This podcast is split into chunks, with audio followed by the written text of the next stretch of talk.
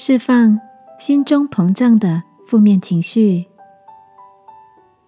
晚安，好好睡，让天父的爱与祝福陪你入睡。朋友，晚安。今天的你一切都好吗？前几天看到一个特别的影片，主角是一位正在哭闹喊叫的小女孩。和默默在一旁陪伴她的父亲，那位父亲的表情平和，带着理解的温柔和些许的无奈。他告诉身旁的朋友说：“虽然他并不是一位很有耐心的人，但他知道女儿心里不平衡的情绪应该已经压抑很久了。他想让女儿适时的发泄出来。没多久。”情绪逐渐平稳下来的小女孩，慢慢的靠近父亲，父亲也给了他一个温暖的微笑和拥抱。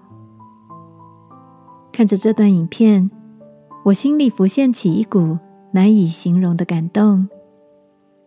这位父亲面对情绪激动的女儿，不但没有任何的指责，能体谅年幼的女儿，或许不知道该如何表达自己。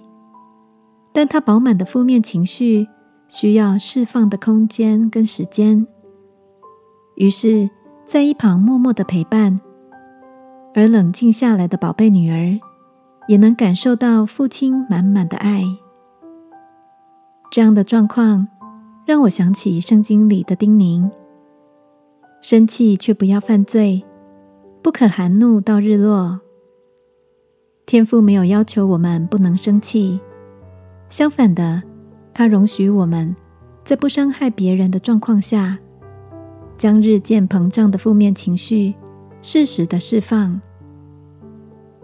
今晚，如果你也感到烦闷、焦躁的情绪像气球一样饱满，让我们一起在天父的陪伴下释放所有的压力，好吗？亲爱的天父。求你帮助我卸下一切的负面情绪，让我平稳下来，知道在你怀中永远有恩典。祷告，奉耶稣基督的名，阿门。晚安，好好睡，祝福你有个平静安稳的夜晚。耶稣爱你，我也爱你。